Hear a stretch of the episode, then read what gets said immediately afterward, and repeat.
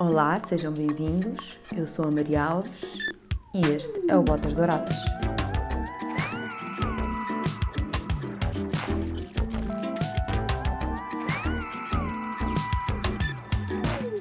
Nunca vi ninguém com justificações mais tapafúrdias para os pais e para todas as pessoas. Episódios para qualquer uma outra pessoa poderiam acabar, sei lá, mortas, com uma perna partida, eh, deitadas numa valeta por desconhecidos terem feito a folha. A ti não. Basicamente, tudo te acontece e tudo se transforma num episódio que tu acabas por retirar daí uma experiência fantástica. Conheces sempre pessoas que depois ficam tuas amigas e que acabam por levar eh, na, na tua vida para sítios. Estou-me a lembrar, por exemplo, uma vez que conhecemos aquele do Green Pepper e uma coisa juntou-se à outra e acabaste em Nova York onde viveste durante 10 anos. Pronto, desde miúda que, que escreves e hum, gostavas muito de ler essa de Queiroz, acabavas por escrever melhor do que ele, às vezes, que nós partilhávamos os nossos escritos e eu lembro-me dos teus. Aquelas newsletters que, que tu nos enviavas, eu ficava sempre à espera que tu escrevesses do, do outro lado do, do Atlântico as tuas ideias, porque aquela cena de sugerir livros, contar os filmes que vias e fazeres a tua interpretação, ou até mesmo de 5 minutos que tivesses passado numa cidade ou a ver alguém a beber café, depois descrevias tudo aquilo que isso despertava. Sempre achei isso inacreditavelmente bom e estava sempre à espera que mandasse as newsletters e fiquei muito triste, fuso, está quieto. Quando paraste isto só para dizer, pá, por amor de Deus, continua a fazer as newsletters. Eu preciso daquilo como um ar para respirar. Uh, Meu tenho Deus. que agradecer à Dália por, por esta apresentação uh, da minha convidada, Sofia Perpétua, jornalista. Um, olá! Olá, olá Maria. Meu Deus, vai por aí tanta coisa. Mas, pá, mas é engraçado porque a Dália é minha amiga desde que somos pequeninas.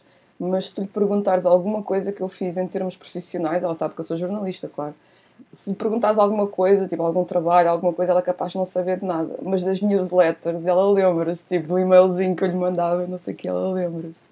É engraçado isso.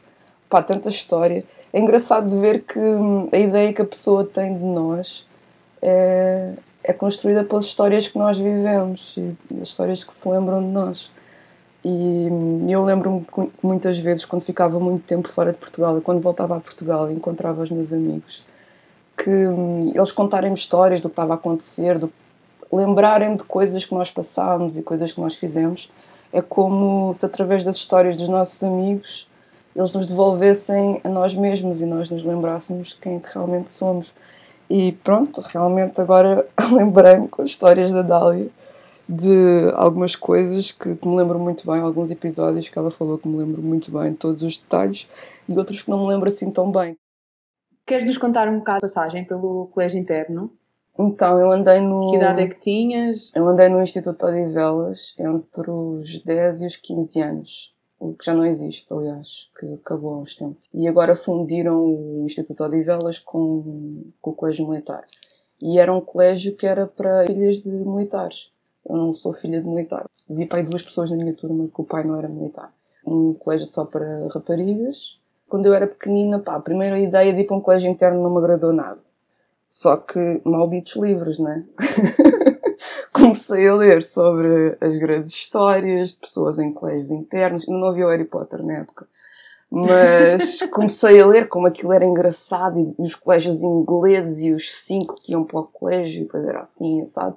E achei aquilo muito romântico e depois nós tínhamos que fazer os testes de entrada e eu cheguei lá e aquilo tinha aqueles claustros maravilhosos, aquilo é um espaço maravilhoso, é muito, muito bonito, apesar de estar um bocadinho degradado, especialmente depois que fechou. Depois, na prática, eu e todas as minhas colegas, né, é extremamente cruel e violento pôres uma criança com 10 anos fechada num colégio afastada dos pais. É, é cruel. E fartava-me de chorar e pedi aos meus pais para me tirarem de lá e foi, foi assim violento. Até que. Anos, não é? Sim, sim, foi muito tempo. Depois de um ou dois anos a chorar e a pedir, a implorar para me tirarem de lá e não me ligarem nenhuma, acho que comecei a pensar que, olha, tipo, o mundo gira, eu podia ter nascido noutro país qualquer e os meus pais podiam ter sido outras pessoas quaisquer. Eu tenho é que viver a minha vida e tentar levar as coisas da melhor maneira. E depois, a partir daí, já estava bem. Até quando eu saí do colégio, eu estava naquela, não sabia se queria mesmo sair, passado 5 anos, quando eu estava com 15 anos, porque eu era muito livre, Maria. Eu fazia tudo o que eu queria. Eu pá, falsificava as assinaturas do meu pai e da minha mãe e saía à noite em Lisboa. Eu andava no Rockline com 15 anos. Não sei, não sei se sabes o que, é que era o Rockline. Não, não conhecia. É tipo um mítico bar de rock em Lisboa. Tipo, era brutal. É, era aqui em Alcântara. Mas então, se os pais dessem permissão, vocês poderiam sair, é isso? Sim, sim, sim. Mas obviamente que os meus pais não iam dar permissão para eu, eu ir sair à noite em Alcântara, não é? Okay. com 15 então, anos. Então, como, como, diz a tua amiga Dália, sempre foste uma boa contadora de histórias. Um, mas ainda assim, isso não te fez seguir o percurso onde, onde te encontras agora. Foste primeiro para a engenharia biotecnológica. Queres-nos contar porquê? Qual era a tua ideia? Ideia nenhuma, pressão dos pais, porque eu tinha muito boas notas na escola e os meus pais não queriam que eu seguisse jornalismo ou, ou literatura, que foi sempre o que eu quis. Mas ah, mas já tinhas esse como sonho, não é? Ou seja, então. Sim, eu não, eu não tenho sequer memória de, de querer ser outra coisa sem ser jornalista. Mas como eu era boa aluna, eles fizeram muita pressão. Queriam que eu fosse para a medicina, eu não posso ver sangue, né? Uh... Entretanto, eles ah, engenharias e não sei o quê. Opa, é só filmes. E então eu pensei, epá, eu perfumes, eu podia fazer perfumes, vou para a engenharia biotecnológica. Depois comecei a perceber que realmente Portugal não tem indústria de perfumes, isto não é a França. E então pensei, bem, eu sou vegetariana, interessa-me a defesa do ambiente, eu queria invadir barcos com a Greenpeace. E então fui para a engenharia ambiental, mas depois passado um ou dois anos percebi que não é isso que um engenheiro do ambiente faz. E então pensei, pá, ou, ou vou para o que eu realmente gosto ou não vou fazer nada, porque sim, claro, existe desemprego e e é muito difícil ir para um curso como jornalismo hoje em dia. Hoje em dia ainda, ainda mais difícil do que, do que na época, eu acho, com a internet e tudo isso. Mas eu comecei a pensar, será que eu realmente quero tirar um curso de engenharia e fazer uma coisa que odeio muito para o resto da vida e ser infeliz para o resto da vida e faço dinheiro, mas não, não vou ser muito feliz. Agora imagina se eu vou estudar 5 anos uma coisa que eu odeio e depois estou desempregada, Maria. Como é que é? Eu prefiro ser desempregada a estudar uma coisa que eu gosto. Claro. Então, então depois troquei. Mas e aí os teus pais não. Os meus não pais. Nada a? Eles, eles viram que ou eu fazia jornalismo ou eu não ia fazer nada na vida. Eu acho que eles desistiram. Tipo, eles viram que não valia a pena. Ou seja, para os pais que estão a ouvir, deixem os filhos seguirem os seus sonhos, porque à partida vai, vai funcionar melhor, não é? Sim, mas toda a gente tem o, tem o seu percurso. Eu também não posso dizer que os anos que eu passei em engenharia foram anos perdidos. Um, se eu tivesse ido diretamente para, para, jornalismo, não tinha conhecido as pessoas que conheci, não tinha uh, viajado para os lugares que viajei, feito as coisas que fiz, vivido as aventuras que andei para aí a viver em Lisboa. Como jornalista, tudo te ajuda, né? Ter estudado mais sobre biologia, mais sobre química, uh, mais sobre física, me ajuda. Muitas vezes eu tenho trabalhos que, assim, ainda bem que eu tive em engenharia antes, porque eu sei o que é que se está a passar aqui, onde é que eu posso, onde é que eu posso ir para obter mais informação, com quem é que eu posso falar. Tive um professor de jornalismo que dizia que o valor do jornalista está no tamanho da sua lista de contactos. Então, qualquer coisa que tu precisas de saber, tu sabes onde é que vais e como é que vais e como é que chegas lá para depois poderes apresentar a informação um, a uma audiência mais vasta. Após tirar essa licenciatura em Comunicação Social, em Lisboa, vem a decisão de fazer mestrado em jornalismo com especialização em narrativas visuais pela City University de New York. Surge aí uma busca de alcançar o sonho americano? Eu não, eu não fui logo fazer o um mestrado, nem sequer estava a pensar nisso. Surgiu a oportunidade de fazer estágio curricular na CNN em Nova York surgir é um, não é qualquer pessoa que surge um surgiu caiu do céu caiu do céu mesmo. Um, eu estava estava com os colegas a fazer um trabalho de rádio na faculdade e nós tínhamos que ir almoçar. Fomos a um restaurante novo que tinha aberto perto de Sete Rios. Chegámos lá e aquilo era buffet toda a gente se foi servir e eu peguei numa revista que estava lá que era a Time Magazine e comecei a ver as reportagens as coberturas daquela semana e, entretanto, tinha acontecido o massacre de Virginia Tech, mais um, mais um massacre de escolas americanas. E, entretanto, eu estava, à espera que eles voltassem, né? eles foram ao buffet, estava a ver a revista e veio um rapaz que começa a limpar a mesa e diz-me assim: olha, é melhor não, não ler essa revista porque vais te sentir mal, depois não vais conseguir almoçar. E eu digo: não, tipo, a Time Magazine tem cuidado com as fotos que usa, eles são cuidadosos. E começamos a falar sobre critérios jornalísticos e fotografia e Time Magazine, até que ele, ele me diz assim: ah, ah, quando eu era produtor na CNN em Nova York, eu, eras produtor na CNN em Nova York? E ele, sim, sim, agora voltei para Lisboa e tipo, tenho três restaurantes, mas quem me vê limpar a mesa normalmente nem sequer me diz bom dia nem boa tarde. Eles, quando descobrem que eu sou o dono, é que querem ser meus amigos. E eu assim, olha, és produtor na CNN, eu preciso fazer um estágio curricular. E ele, então olha, vou-te buscar o contacto ao carro. Foi mesmo assim, isto parece filme, mesmo assim. E ele Quem foi... tem boca vai a Roma. Não, foi, foi mesmo ao filme. Ele foi ao carro buscar o contacto. Entretanto, voltaram os meus colegas com quem eu estava a trabalhar, que são meus amigos até hoje. E ele disse assim: se vocês quiserem, eu passo o contacto também a vocês e podem tentar. E tínhamos fazer uma entrevista, tinha um processo longo de seleção. Mas eu lembro-me na altura que eles todos disseram assim: não, não, nós queremos ficar aqui para Portugal por uns anos, assim, RTP ou SIC, e depois logo se vê. E eu só me lembro que eu só dizia assim: se, se um dia perguntares, podes ver. Acho que, acho que eu não, tô, não vou refletir o quanto exagerado foi a forma como eu disse. Eu vou sair daqui agora. Fiz os testes todos, o processo de seleção todo e pronto, lancei-me. Fui para uma cidade desconhecida. Na minha cabeça não existia alternativa de não agarrar essa oportunidade. Não, Sentes eu quando não essas ia... oportunidades aparecem, tu, tu fazes delas, não é? Não, eu não, não, nem sequer estou a ver alternativa, sabes? Não estou a ver, ai, tipo, agora tenho um estágio curricular na CNN em Nova York. Ah, não, vou para a RTP. Ou vou ficar aqui em Portugal, ou depois vou-me lamentar para o resto da vida. Se, tipo, esse se seria extremamente doloroso, imagina, não é? Claro um, então, para mim, não, nem, sequer, nem sequer se apresentou uma alternativa a não ir para Nova York. Foi, foi o caminho que se apresentou à minha frente e eu segui. E como é que foi a integração? Um país novo? Nova York é tipo, nem é Estados Unidos. Nova York é uma coisa à parte, assim, e é uma cidade onde tu tens o mundo inteiro. Mas claro que eu estava na CNN e estava integrado no meio jornalístico, então toda a gente que eu conhecia pertencia a esse meio e eram longas horas de trabalho e morava bastante longe, uma hora de comboio, estava em Queens, em Jamaica States, onde eu consegui arranjar casa. Então era aquela coisa, às vezes demorava uma hora, tipo, quando era mais tarde demorava duas, três horas de comboio para chegar a casa. Então a minha vida era trabalho, trabalho, trabalho, jornalismo, jornalismo, jornalismo. Nova York é uma cidade que cada pessoa tem a sua experiência, né? mas que te agarra de formas diferentes em alturas diferentes da vida. E cada vez tu tentas libertar dela, há qualquer coisa ali que, que te chama. E não é, não é um lugar fácil de, de quereres vir embora. Eu passei lá muito tempo, acho que vivi tudo o que tinha para viver lá. Se é possível alguém dizer que viveu tudo o que tinha para viver em Nova York mas realmente eu acho que eu vivi intensamente a cidade e fiz, fiz boa, bons amigos, conheci realidades completamente diferentes e que me seria impossível acessar se não tivesse passado lá tanto tempo. E continuaste o teu percurso em lugares de renome, como o New York Financial Press, o The New York Times, a NBC, fizeste trabalhos freelancer para a BBC, Washington Post, Miss Magazine, OZI, na produção de podcasts etc. Ou seja, é, é infindável o teu currículo. Nada, uh... Mas nada disso foi linear, não, não é linear tipo eu ter acabado o estágio na CNN e ter começado logo tipo super lançada numa carreira jornalística.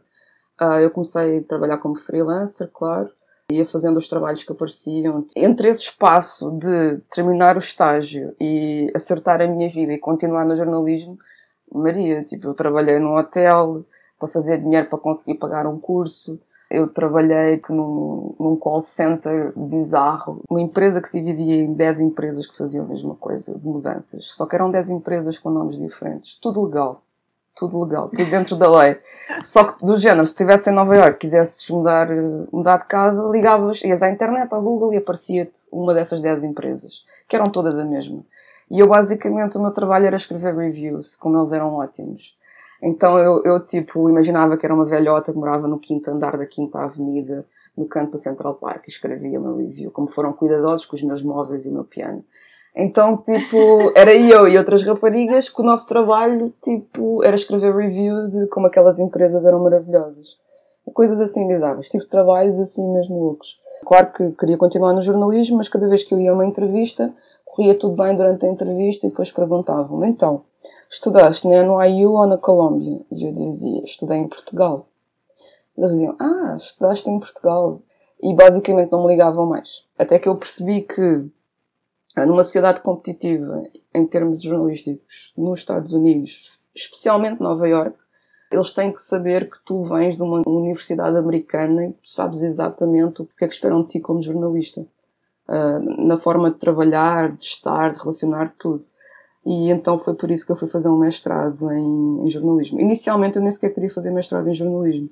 Eu queria, queria fazer em literatura, mas depois fui fazer em jornalismo e eu pensava que não ia aprender muito mais, aprendi imenso, assim. Foi a Disney World do jornalismo para mim, tinha de tudo ali, tive professores espetaculares. Ou seja, esses nãos foram uma coisa boa para ti, no fundo, acabou sim, sim, sim, sim, sim, sim, sim, um, claro. Progresso importante, não é? Sim, claro.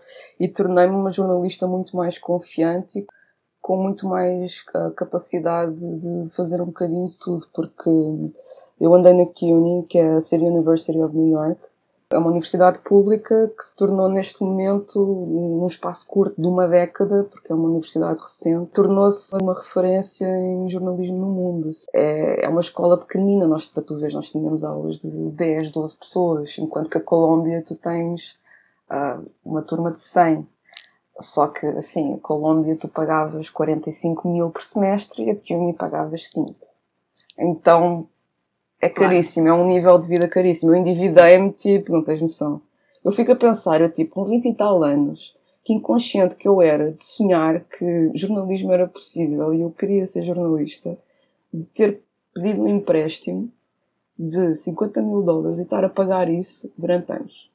Olha, tipo, parece um jogo, sabes? Tipo, eu apostei, por acaso, tipo, consegui fazer trabalho e consegui uh, pagar as minhas dívidas. Mas Sim, até tenho medo de imaginar um universo em que isso não tivesse acontecido, sabes? Mas na tua vida nunca geriste muito essas consequências, não é? A vontade de... e, e um otimismo. Eu não, eu, não, eu não sou inconsequente, eu penso muito bem todos os meus passos. Só que às vezes o que eu faço é medir probabilidades. Qual é a probabilidade de dar certo, qual é a probabilidade de dar errado e especialmente qual é o peso que esta decisão vai ter em mim psicologicamente mais tarde se eu não arriscasse fazer um mestrado em jornalismo e arriscar ter uma carreira como jornalista nos Estados Unidos, acho que ia ficar uma pessoa um bocadinho frustrada, não sei. E, e no fundo, assim, eu, a minha paixão sempre foi o jornalismo, desde pequenina.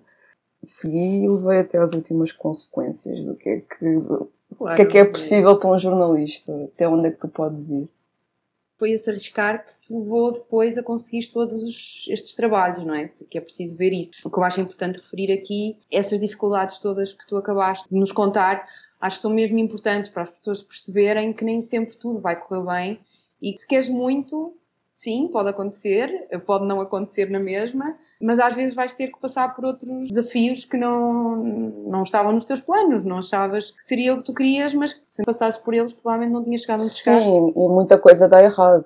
A maior parte das coisas dá errado, Maria, só que nós só reparamos no que é que dá certo, não é? E por esses caminhos, às vezes, que tu vais e que não dão certo, é que tu vais aprendendo o que é que, o que, é que funciona para ti, o que é que tu pretendes, de que forma é que podes fazer as coisas melhor tanto em termos de curso profissional como em feedback que tu tens do teu trabalho, é muito importante teres a visão do outro e a opinião do outro, tentares perceber mais ou menos onde é que é o teu lugar, onde é que te encaixas melhor e como é que podes fazer um trabalho melhor. E, então, assim, todos os caminhos que eu segui e que não deram em nada, no fundo deram em qualquer coisa. Aquela história de fecha-se uma porta e abre-se uma janela.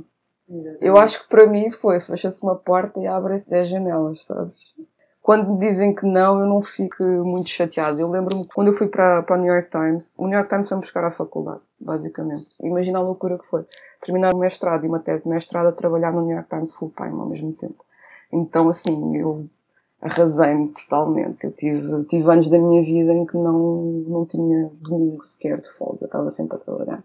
E eu lembro-me que, que, nessa época eu tinha sido proposta para trabalhar no, com o New York Times no, no estado de Arizona.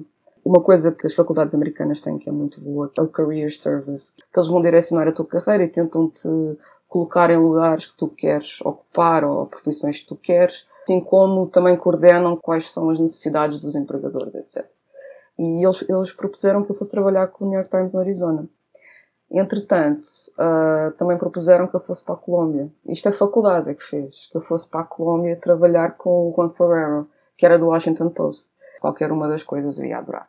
Entretanto, recebi um telefonema Pai, não me lembro, foi, foi de loucos. Deve ser dos telefonemas mais importantes da minha vida, sinceramente. Mas recebi o telefonema. O senhor, que era um senhor que ia sempre lá à faculdade, eles faziam aquelas feiras a, a apresentar as empresas. E eu lembro-me que nesse, quando foi essa feira na minha faculdade, no meu ano, eu só queria falar com o New York Times, eu não queria falar com mais lugar nenhum. E, e eu fui para a fila para falar com o representante do New York Times. Tu acreditas que eu fiquei na boa, fiquei duas horas na fila, eu e meus colegas. Fiquei duas horas na fila, Maria. Quando chegou a minha vez, o homem disse: Bem, acabou o tempo, vou ter que me ir embora. Tipo, ah, ele mesmo há filme, não é? Houve mesmo, mesmo há filme e foi-se embora. Entretanto, passados uns meses, né, eu tinha-me candidatado a essa vaga no Arizona. Eu recebo o telefonema e ele diz: Ah, não sei o que, é do New York Times. Nós temos uma notícia boa e uma notícia má qual é que quer ouvir primeiro? E eu assim, ah, não sei, tipo, me quiser dizer, pode ser a, a má que depois eu fico mais bem disposta com a boa a seguir. Também penso perspectiva, acho que é, é, mais animadora. E ele assim, então, a, a má é que não foi, não foi aceito no programa do New York Times no Arizona. E eu disse, bom, tudo bem, eu continuo a tentar, faz parte, muito obrigada por ter ligado e não há problema. E, ele, e a boa é que nós gostamos tanto do seu trabalho que queríamos que ficasse connosco aqui em Nova York aceita. E eu, claro, tipo, óbvio, óbvio, não? sim. E esse senhor, que eu depois mais tarde tive com ele, foi o mesmo que, quando eu estava na fila, se tinha levantado, bem, tem que me ir embora. E eu conto-lhe essa história depois. Ele fartou-se de rir. É engraçado, não é? Muito engraçado. A antiga diretora executiva do, do New York Times dizia sempre que quando as mulheres estão em posições de sucesso, uh, dizem sempre que é sorte. E ela dizia, vocês não podem dizer que é sorte nenhum homem vai dizer que é sorte. É sempre mérito, trabalho, etc, etc. Nós é que temos a mania de dizer que é sorte. Eu acho que é uma conjugação das duas coisas. Porque realmente eu trabalhei para estar ali. A sorte só me encontrou porque eu estava no lugar certo na hora certa. Ou então a sorte não me ia encontrar. A sorte não me ia encontrar se eu tivesse ficado aqui em Lisboa e não arriscasse. E 10 anos em, em Nova York, qual é o trabalho que te deu mais prazer fazer? Olha, é muito difícil dizer. Ou é um muito, que te marque, não é? É muito difícil. Mais, não é? É, é, é mais um que te marque. Olha, gostei muito de produzir um, uma série sobre literatura para o New York Times que se chamava The Read Around, em que conheci e entrevistei autores do mundo inteiro. E lembro-me da. Uh, sabes quem é Elizabeth Gilbert? Que escreveu Eat, Pray, Love. Sim. Lembro-me quando entrevistei Elizabeth Gilbert e nós tivemos um problema de som, então entretanto o técnico foi buscar não sei o quê, né? eu estava lá a fazer conversa com ela. No dia anterior, acho que deve ter essa gravação ainda, no dia anterior tinha sido o último episódio do Breaking Bad. E eu sou maluca de Breaking Bad, assim, louca, louca. E ela também. Então começámos a falar do Breaking Bad, do último episódio do Breaking Bad. Então, assim, pronto, coisas que me marcam, marcam bastante ter produzido esse programa de literatura, que era, falava sobre processo com diversos autores e com muitos autores que eu admiro também, ainda hoje. Então foi, foi muito bom ter, ter essa experiência e ter contactado com todas essas pessoas. E lembro-me particularmente desse momento de, e, e, ficarmos a rir sobre isso. Foi giro. Agora, uma coisa que eu posso dizer sobre trabalhar como jornalista em Nova Iorque que eu sentia é que eu estava a fazer muitas coberturas que eram histórias de primeiro mundo, sabes? Muita coisa de. Nunca não gostasse, eu gostava. Tipo, fui uma vez fazer uma reportagem sobre uh, pessoas que tinham problemas porque os senhorios não os deixavam ter galinhas em casa. Então fiz uma reportagem. Se quiseres, o vídeo está na internet. Fiz uma reportagem imensa sobre isso. Aliás, tive, fiz um trabalho de pesquisa gigante para encontrar um personagem certo. Eu consegui encontrar um personagem que tinha um podcast sobre galinhas, que cantava em chinês para as galinhas, em chinês e japonês.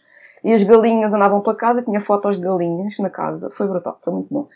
Mas assim, gostei muito de fazer, de fazer essa reportagem, mas ao mesmo tempo, se tu pensares bem, tipo, olha para o resto do mundo, né? Eu acho que naquela altura eu sentia, eu queria fazer trabalhos que tivessem mais impacto em termos sociais e que sim, refletissem o que é, que é viver com dificuldades. Uh, mas em Nova York, as reportagens que eu mais fazia eram fluffy. como se diz em inglês. Depois, quando vivi no Brasil, tive a oportunidade de fazer algumas que senti realmente eram bastante relevantes. E como é que foi essa mudança? Que amarras é que te sentiste necessidade de te libertar? Eu estava para... eu estava há anos a tentar sair de Nova Iorque, assim, a tentar. Estava, eu sabia que tinha que tinha que partir para outra, já tinha feito o que tinha que fazer ali, tinha que fazer outras coisas.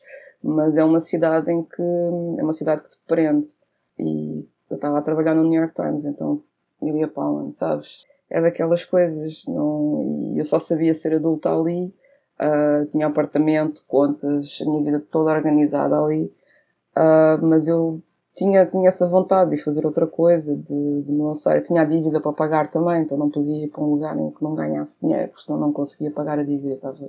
Eles consideram dívida para estudar mestrado como luxo, então eu tinha 7% de juros, que é terrível. E entretanto, eu estava muito cansada, estava a trabalhar imenso, e pedi a 20 dias de férias, 15 dias de férias, para ir até ao Brasil, para estar com alguns amigos e para estar com família e primos, etc. Entretanto, eu vou para o Brasil e vou, isto é do início de 2016. 2016 é o ano em que acontece tudo no Brasil, como, como tu bem te lembras, acho eu. Então eu chego lá e, passado um tempo, recebo um e-mail do New York Times a perguntar se eu não podia prolongar a minha estadia no Brasil e ajudar com a cobertura do Zika. Eu, claro, né? Óbvio que eu posso prolongar a minha estadia. Até eles mandam uh, para São Paulo, para a Bahia. Bem, Bahia, Salvador da Bahia. Olha, assim, qualquer pessoa que me ouça falar assim, eu mesma se me ouvisse há uns anos atrás, eu ia achar que era um exagero. Mas assim, a palavra magia, eu não sabia o que era antes de ir à Bahia, a sério. A Bahia é dos lugares mais encantadores do mundo. Salvador é, pá, é mágico, é tudo. Qualquer coisinha, as pessoas a falar contigo na rua, parece que estão a ler um poema. Aquilo é incrível. Sim, e, e deves ter sentido bastante esse choque, não é? Porque Nova York, uh, a sensação com, com que eu fiquei quando fui lá é que as pessoas são todas muito simpáticas, mas é aquele nível de simpatia eficaz Eficaz, exato, uma palavra bem escolhida. Enquanto que no Brasil é aquela simpatia genuína. É, é... Nem sempre, nem sempre, mas nem... bastante. Sim, sim. Há dois pontos de vista também. Eu tenho sempre assim estas discussões com amigos meus, porque existe uh, às vezes uma, uma ideia um bocado diferente mas pelo menos eu vivi também um ano no Rio. Não sei, eu às vezes até achava que era um exagero. Lá está, eh, não sei se foi sorte, se foi, se foi o que foi, mas, mas sinto que quando gostam de ti, quando são pessoas que são para confiar, tens ali amigos para a vida. Eu acho que é um bocado assim. Não chegaste a ir até Salvador? Não chegaste a ir até a Bahia? Cheguei, cheguei, cheguei.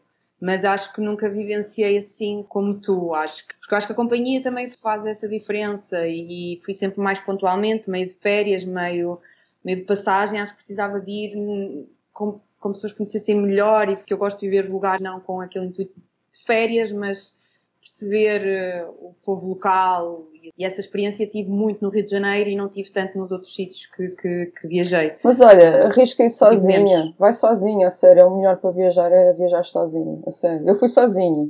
Depois, por acaso, tipo, num primo conhecia uma amiga lá, depois encontrei, mas eu acho que sozinho te liberta bastante, porque não tens aquela coisa de estar sempre com outra pessoa, estás, estás alerta para tudo o que está à tua volta, sabes? Por acaso às vezes falo sobre isso com amigos jornalistas. E não, não Mas é... costumas viajar sozinha? Costumo então. e adoro. Também gosto de viajar, viajar acompanhado. Eu acho que o que acontece quando eu viajo acompanhado. Olha, por exemplo, hum, acho que a última vez que fiz assim uma grande viagem acompanhada sozinha fui fazendo depois foi em 2019 quando fui a Marrocos. Aí fomos um grupo de cinco. E eu fui a muitos lugares e vivi muitas coisas que jamais sozinha teria vivido. Porque eu não tenho muito interesse turístico, sabes? O meu, o meu interesse é mais de onde é que estão as livrarias, onde é que se bebe e onde é que é a praia. Uh, e o museu, pronto, vamos aos museus. Sim, sim, sim. Mas há muitas coisas que, que eu sei que eu vivenciei Marrocos de uma forma diferente porque fui com pessoas com interesses diferentes que queriam ver coisas diferentes. Se eu tivesse ido sozinha, eu acho que teria tido mais contacto com a cultura local, mas não teria conhecido tanta coisa e visto tanta coisa como vi. Uh, há vantagens nos dois, mas Claro. Para ir trabalhar e especialmente para fazer um trabalho jornalístico, acho que é preferível ir sozinha, eu acho. Eu acho que okay. sim. Então, e essa experiência no Brasil? Uh, Bahia, São Paulo, Rio, como é que, como é que acabaste por depois de, de mudar definitivamente para o Rio? Ah, não, eu não, eu não, eu não vivi na, na Bahia. Eu estava em reportagem, uh, estive a fazer reportagem do, sobre o Zika. Depois voltei ao Rio, porque eu, a minha base era o Rio, porque a minha família estava lá, os meus amigos estavam lá. Voltei para o Rio e depois comecei a perceber, para lá, já acabou a reportagem do Zika, agora começa-se a preparar eh, as reportagens do impeachment, um possível impeachment que acabou por acontecer, e comecei a ver pedidos de colaboração de, como jornalista freelancer no Rio de Janeiro. Eu comecei assim, então pera lá, eu consigo ser freelancer e viver no Rio de Janeiro, isto funciona mesmo. Voltei a Nova York, uh, livrei-me tudo, assim, do apartamento, uh, mandei caixas de livros para Lisboa, e voltei para o Rio de Janeiro. Entretanto, também surgiu o convite de trabalhar com, com os Jogos Olímpicos do Rio de 2016. Também foi uma experiência fabulosa. Voltei para o Rio, trabalhei nos Jogos Olímpicos, continuei como jornalista freelancer. Entretanto, também, sempre de um lado para o outro, passei um mês, uh, dezembro de 2016, trabalhei com uma ONG em Atenas, na Grécia, com os refugiados. Um, e foi isso. Depois ia colaborando com uns, com outros, para além do Washington Post, New York Times, BBC, uh, ah, comecei a produzir um podcast que se chama The Thread, que fomos nomeados para um, para um Webby. Pois é, muito que Foi brutal, que foi muito bom. Uh, entretanto, comecei a fazer também peças jornalísticas. Pá, e eu que fugia imenso de gravar a minha própria voz. Fiz uma reportagem que eu acho que ficou muito gira para, para a BBC sobre um dos meus lugares preferidos no Rio de Janeiro, que é o Bip Bip, do Alfredinho, que é um barzinho de samba, só com samba raiz. E eu acho que como freelancer comecei a conseguir juntar mais as coisas que realmente me interessam com os trabalhos que, que poderia fazer. tinha um amigo freelancer que trabalhava para a Lusa em Nova York. Eu, eu, passava sempre no café, ele estava lá sempre a trabalhar, a fazer propostas, mas eu sempre achei que nunca, nunca ia conseguir ser freelancer, que era muito stress, porque tu nunca sabes uh, quando é que vais receber, não sabes se vão aceitar a tua proposta, se não vão. Mas entretanto, para mim, sou freelancer e faço mil propostas, sempre, toda a hora. Algumas são aceitas, outras não são. Um, há meses bons, há meses menos bons Claro que não ganho tanto como ganhava trabalhando numa redação em Nova York, óbvio, não ganho. Mas o que eu perco em termos financeiros, eu ganho muito em poder ser dona do meu próprio tempo e das coisas que quero fazer, ou não. E é isso. E ainda assim começaste a fazer algumas colaborações também com Portugal. Sim, sim, sim. Uh, comecei a colaborar com o Jornal Expresso uh, em 2018, quando foi da eleição do Jair Bolsonaro. Foram tempos bem conturbados no Rio de Janeiro e no Brasil inteiro. E depois fiz outras reportagens para eles. Acho que, assim, acho que não, tenho certeza. Ah, uma das reportagens que me deu mais prazer em fazer, assim, de sempre, foi para o Expresso. E foi uma reportagem muito longa em que eu acompanhei um, um festival de cinema itinerante por Minas Gerais. Fui a vários lugarzinhos pequeninos em Minas Gerais e fiz a cobertura para o Expresso, fotos, vídeos, etc.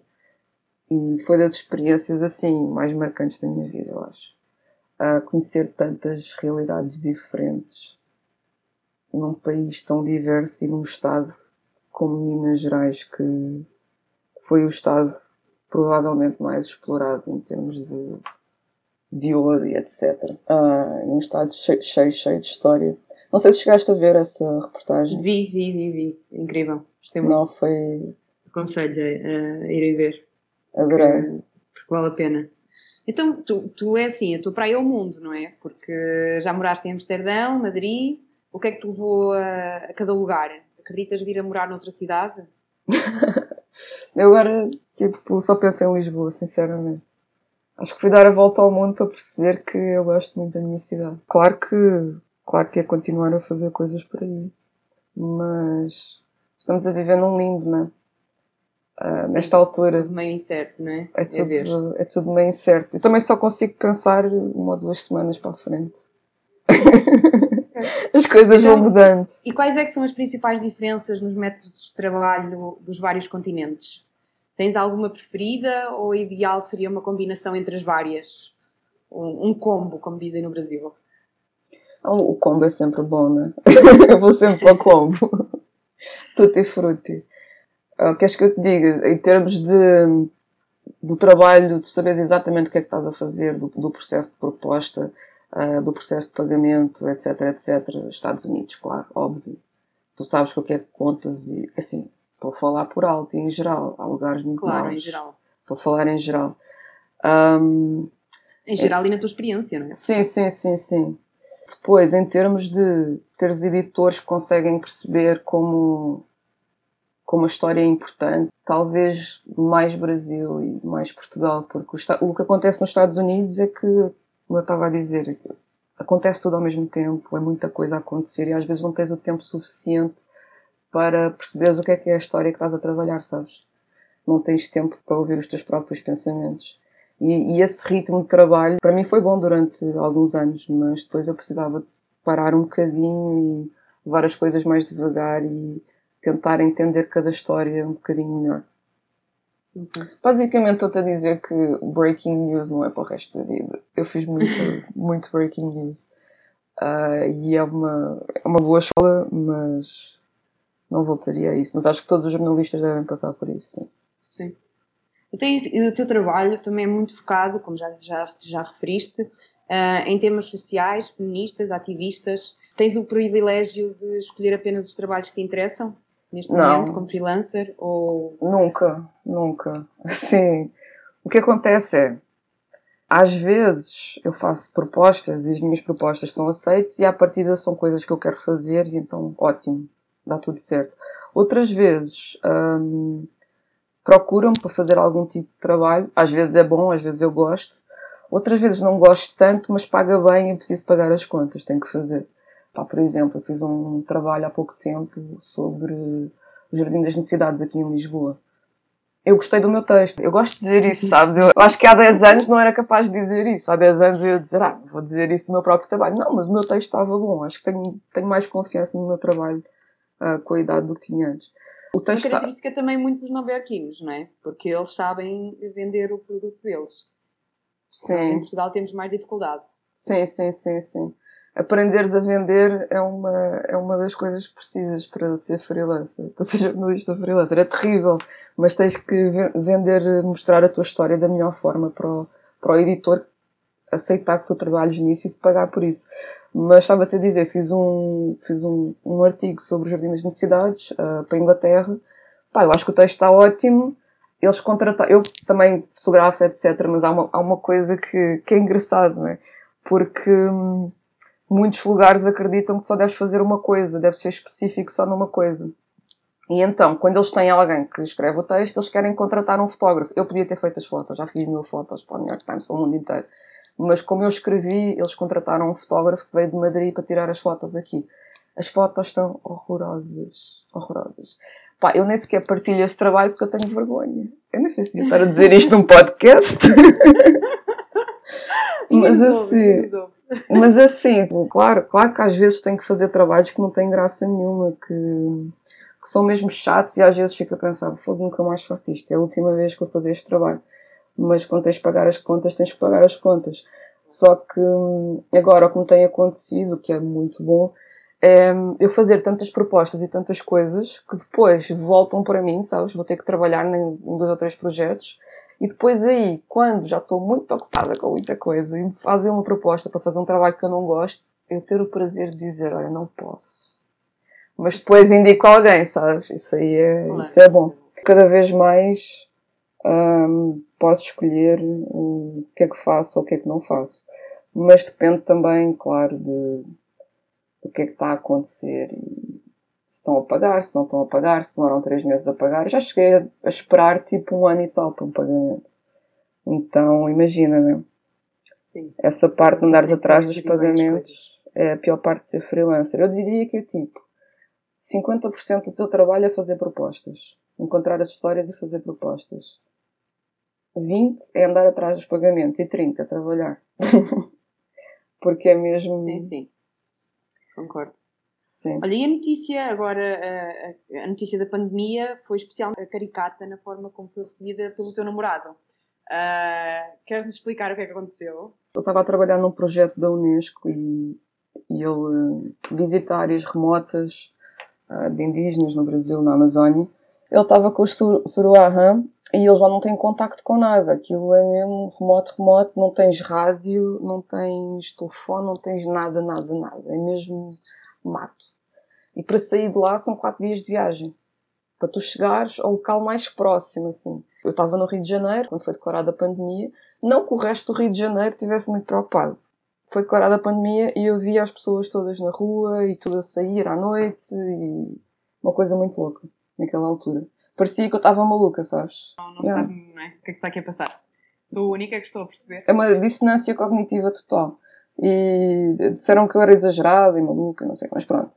Uh, entretanto, uh, isto foi dia 14 de março, que eu acho, e ele só devia entrar em contacto lá para dia 30 de março. Então imagina, aquelas duas primeiras semanas de loucura, ele estava, nem sabia, que estava, ninguém, ninguém sabia dele, pronto, estava lá com a equipa. Entretanto, eu recebo uma chamada, foi para aí dia 30, dia 31, nem sei, olha, faz um ano agora, que engraçado.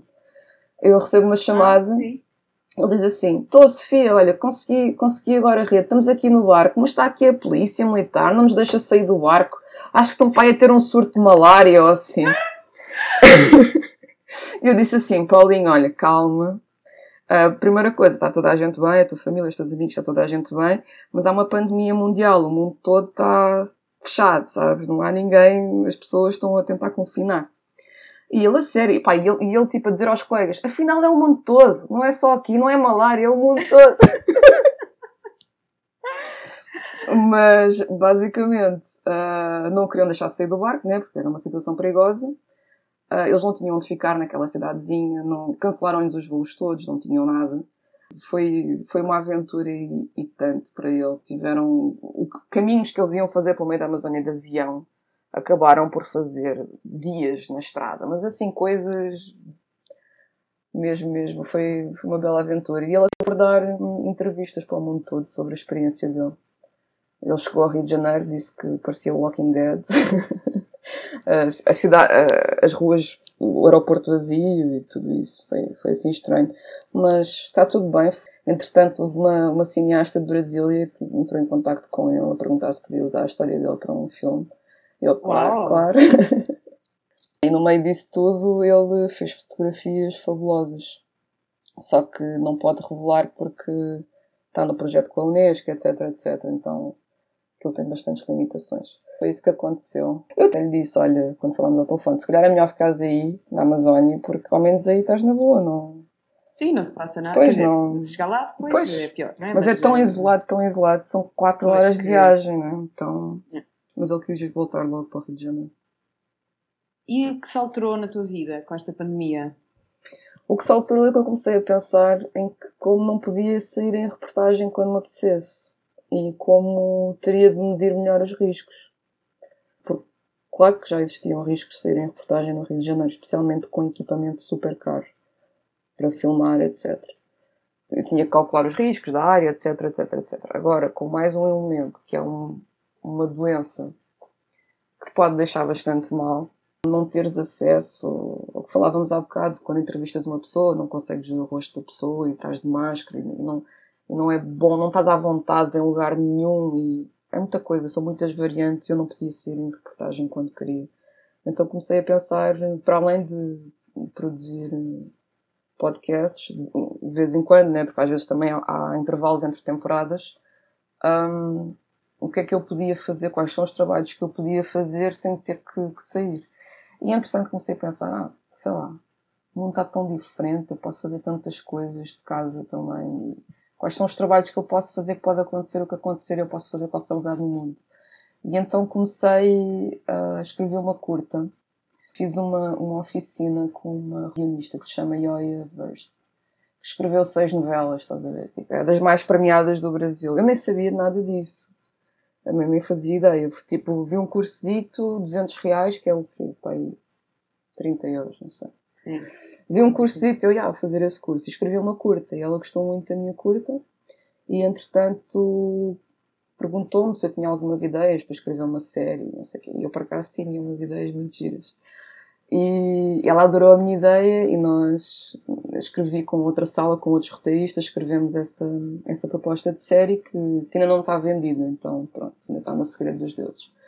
Uh, e entretanto ela convidou-me agora para, para escrever uma novela com ela, uma telenovela, então estou a escrever com ela. Então e como é que se passa de o Brasil que não entra na telenovela para escrever telenovelas? então, estás a ver, o meu trabalho como jornalista contribuiu para o meu trabalho como guionista agora. Porque eu fui ver o Brasil que não aparecia na telenovela para o colocar na telenovela. e, e, tens vários exemplos disso na história. E os jornalistas às vezes podem dar ali um pezinho na ficção, porque de tanta realidade ah, que vem todos os dias conseguem trabalhar isso em histórias interessantes. Tens vários escritores que começaram por ser jornalistas e eu sempre gostei bastante de escrever, então não me parece uma coisa completamente estranha para mim, sabes? Porque já, já escrevi muita coisa, já escrevi muitas historinhas, muito, muitos contos. E agora de repente o que eu comecei a fazer foi como é que eu posso escrever em casa uh, algo que me dê dinheiro, assim, uma coisa mais uh, que eu gosto de fazer também uh, nesta altura. Então este tempo de confinamento ajudou-me também a, a, explorar outros campos e, e, outras coisas que anteriormente, sinceramente, não tinha feito antes porque tu não tens qualquer garantia que vais ganhar dinheiro a escrever um guião. As profissões mais criativas, muitas vezes, são as profissões em que tens que arriscar mais. Um, tu dizes que eu arrisco muito. Eu, eu acho que, para mim, ser jornalista era o menor risco que eu podia ter corrido, sabes? porque apesar de tudo uh, há um caminho para tu teres um, um salário estável, há, há, a possibilidade de teres uma carreira estável. Enquanto que se eu tivesse, se eu fosse bilionária, eu jamais teria ido para jornalismo. Achava muita graça, tipo, ia vendo umas coisas aqui ali, mas não tinha ido para jornalismo. Eu teria, eu teria ido para literatura e teria, teria escrito histórias, feito reportagens, adoro reportagens e adoro escrever em não ficção. Os meus autores preferidos são todos autores, a maioria são autores de não ficção. E que ou eram escritores e passaram a ser jornalistas, eram jornalistas e passaram a ser escritores. Então, para mim, não é. Não acho que seja uma coisa muito estranha, sabes? Se calhar teria sido estranho se eu na pandemia decidisse, sei lá, olha, vou abrir um talho. Isso para mim teria sido estranho. Mas assim, escrever eh, escrever novelas ou escrever uma série, escrever uma curta. Não. Estou a gostar imenso, estou a gostar imenso e, e, e, sinto aquela coisa que provavelmente já sentiste antes, isso antes também, que é tu sentires que o teu percurso se afunilou para aquilo que estás a fazer agora. Que se não tivesses passado pelas coisas que passaste, não, não estarias a fazer um trabalho tão bom como estás a fazer nesse Sim, momento, sabes? Tudo, tudo que nós fazemos Sim. não é acrescenta-nos, eh, mesmo Sim. que não tenha a ver com a área, como já falaste. Um, mas em, em, em, certo momento da tua vida vai, vai ser útil, não é? Sim, sim. Uh, e os planos para o futuro? Já percebi que não fazes muitos, mas tens algum projeto que gostarias de, de estar envolvida? Oh. Ou com o tempo vão aparecendo as coisas pois como é. tem sido até agora, não é? Sim, é mais isso. É mais é mais eu pensar o que é que eu gostaria de fazer e trabalhar e depois a seguir vou atrás. Eu estou muito contente com os projetos que estou a desenvolver neste momento e os meus planos para o futuro são que estes projetos tenham sucesso e continuar a fazer sempre mais e mais e mais e mais e mais e mandar para o mundo. okay. Vamos fazer agora umas perguntas de resposta mais rápida. Então, a tua profissão leva-te a estar rodeada de pessoas, mas como é que é o processo de trabalho? Quem foi essencial para a tua evolução e de que forma é que isso aconteceu? Não me impulsionou diretamente, mas muitas pessoas com carreiras de sucesso e que vão atrás do que querem inspiraram-me bastante. Posso dizer uma pessoa que me inspirou muito, mesmo sem ela saber, né? nem faz ideia, que é a professora Isabel Gil, da, da Universidade Católica, que é uma mulher fabulosa, que eu, eu, eu ia-lhe pedir todos os semestres para fazer as aulas com ela. Eu não precisava de fazer aulas com ela, porque já tinha mais créditos do que era suposto. E eu queria muito, lembro-me do último semestre na faculdade, que eu fui implorar para ela me deixar fazer cultura alemã. Eu fazia isso todos os semestres, ela dizia-me sempre que não, porque eu não falava alemão, nem falo. Até que eu fui lá e disse, professora, meu último semestre, por favor, deixe-me fazer a sua e ela disse, então vá lá, vá lá escrever-te, que eu passo das traduções em inglês. E eu fiz. Uau. E, porque ela é uma pessoa que me inspira muito, então eu queria, queria muito aprender com ela, então fiz as cadeiras que podia fazer com ela. Mais tarde encontrei-a em Washington. Eu conheci uh, Washington com a minha professora de cultura norte-americana. Que giro. E eu mais tarde estive com ela no Rio de Janeiro também, porque ela foi dar lá uma conferência. E ela é uma mulher de forte sucesso, super interessante e um dos grandes cérebros em Portugal e, e é presidente da Associação de Universidades Católicas do Mundo. Como é a rotina de um dia teu? Eu tento seguir rotinas porque, como dizia a Catherine Hepburn, sem rotina não há vida. Uh, não que eu goste sempre, né? mas se eu não seguir rotinas, eu, eu perco controle do meu tempo. Eu sou uma pessoa que normalmente trabalho melhor de noite, mas eu esforço-me bastante para, especialmente agora nesta altura, em que estamos mais em casa, esforço-me bastante para trabalhar de manhã. Então, mais ou menos acordo sete da manhã. Eu sou um inútil de manhã. Assim, eu preciso de duas horas para o meu cérebro. Nem consigo falar, é horrível. Eu bebo um café, é horrível mesmo. Estamos o oposto aí. Eu acordo cheio de energia. Eu, eu pá, eu, é horrível. Eu bebo um cafezinho, hum, vejo umas noticiazinhas assim, às vezes leio um poema, leio um bocadinho, qualquer coisa e começo a trabalhar uh, bloqueio tudo no meu computador, as redes sociais. Eu tenho uma app que se chama Self Control, sabes? É ótimo. Não conheço, não conheço essa, mas conheço o estilo de, de aplicações. Sim, sim. Bloqueio tudo e depois é do género. Se, um, se tenho uma ideia para uma coisa que preciso fazer, escrevo num papelzinho ao lado para. Normalmente eu trabalho entre as 8 e as 2 da tarde. E sei lá, se tiver fome, vou lá abaixo e como qualquer coisa mas assim rápido. Normalmente é, é esse o horário.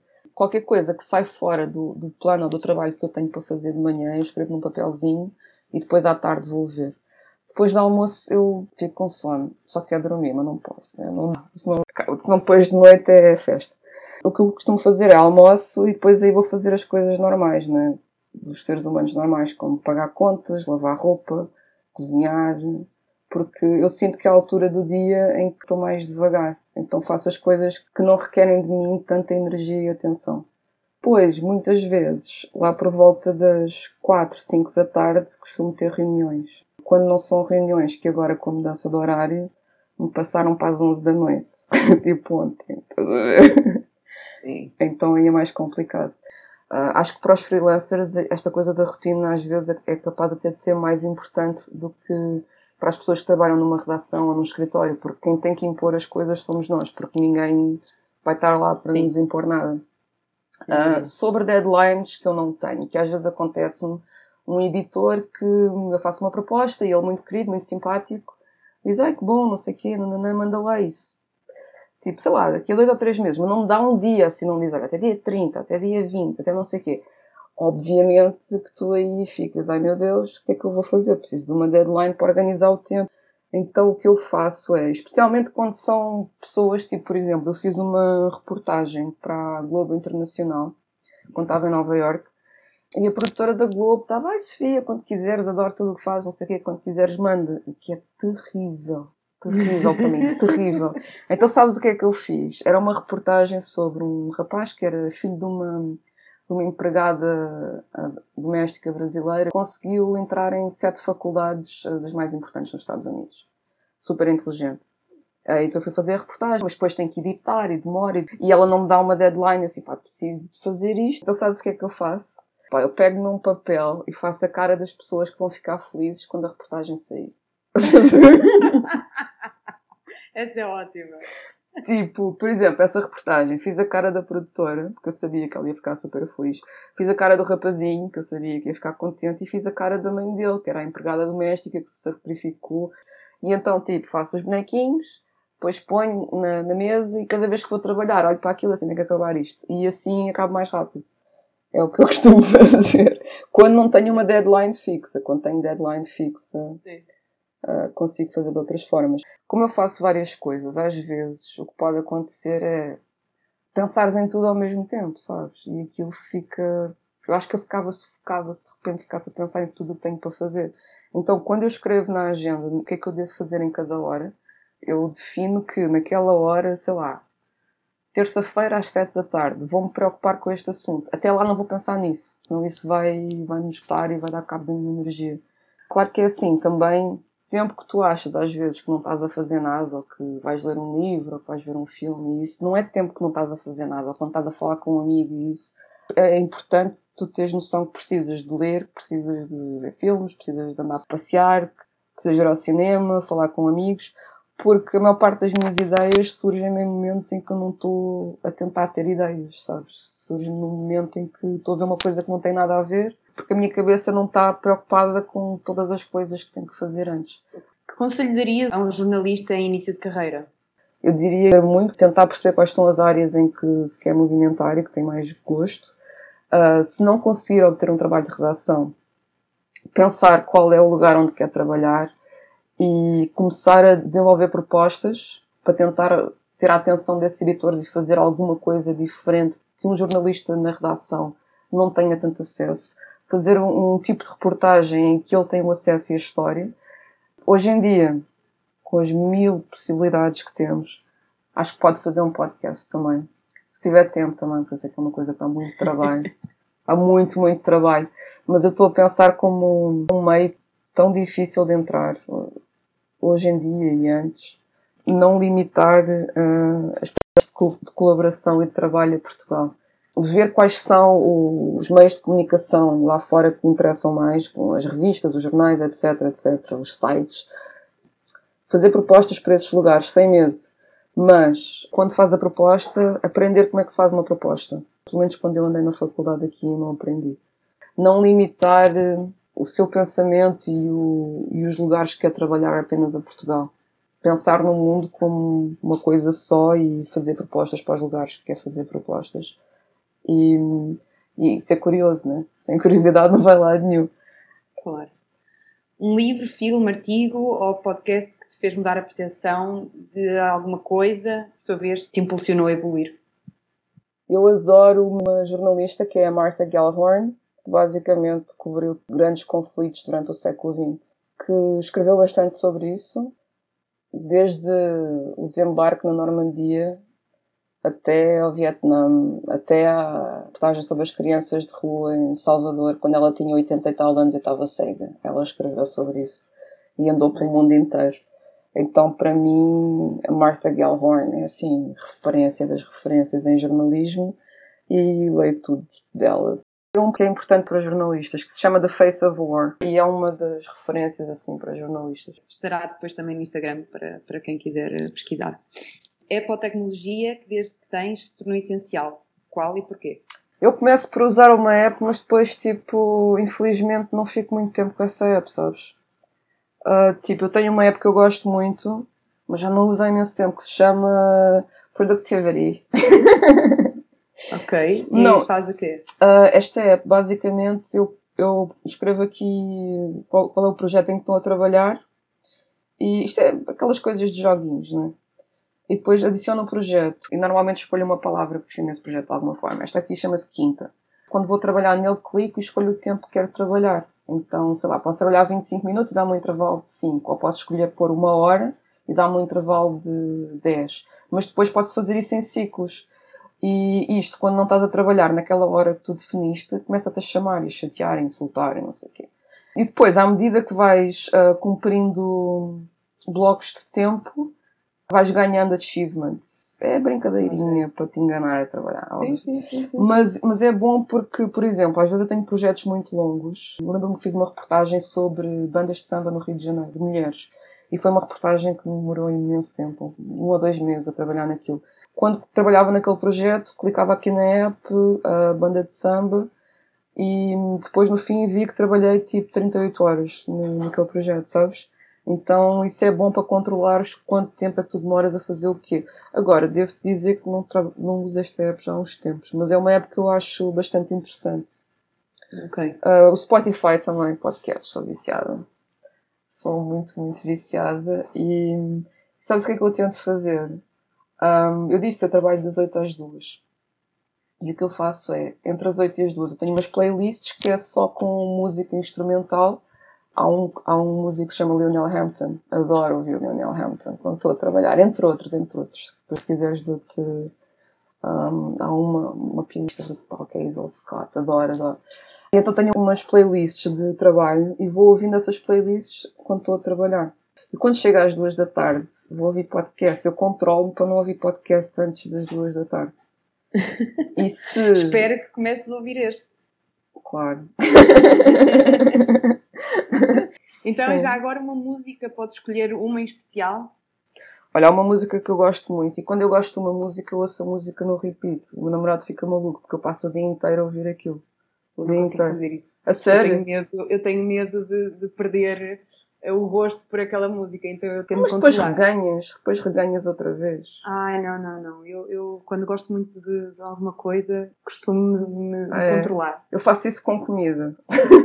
Pois. Também eu ia dizer isso, mas com comida também há algumas coisas. Olha, a música que eu te queria dizer é Mistério do Planeta, adoro essa música. É brutal. Que é de quem? Dos Novos Baianos. Ok. Pá, Novos Baianos eu adoro qualquer coisa deles, qualquer coisa, adoro, adoro, adoro. A tua especialidade na cozinha e o teu prato preferido? Piada. Todos nós temos dons e o meu não é na cozinha. Ok. Pá, lembro-me uma vez, liguei à minha mãe para, para ela me ensinar a fazer pastéis de bacalhau e ela disse para ir à internet. E eu inventei, inventei uns pastéis de bacalhau com azeitonas, uma coisa assim maluca. Na altura era vegetariana, não comi. Mas toda a gente comeu e adorou e não sei o quê. E depois, entretanto, tinha um namorado muito otário que me disse: Ah, não sei o quê, aqueles pastéis de bacalhau, uma grande merda, eram horríveis e não sei o quê. E eu pensei: bem, sou mesmo péssimo, isto é horrível. Entretanto, passaram-se quatro anos e eu fui a um restaurante italiano de um amigo. Aí ele é um grande cozinheiro, então cada vez que eu vou lá eu digo: Olha, serve-me o que quiseres, nem, nem peço nada.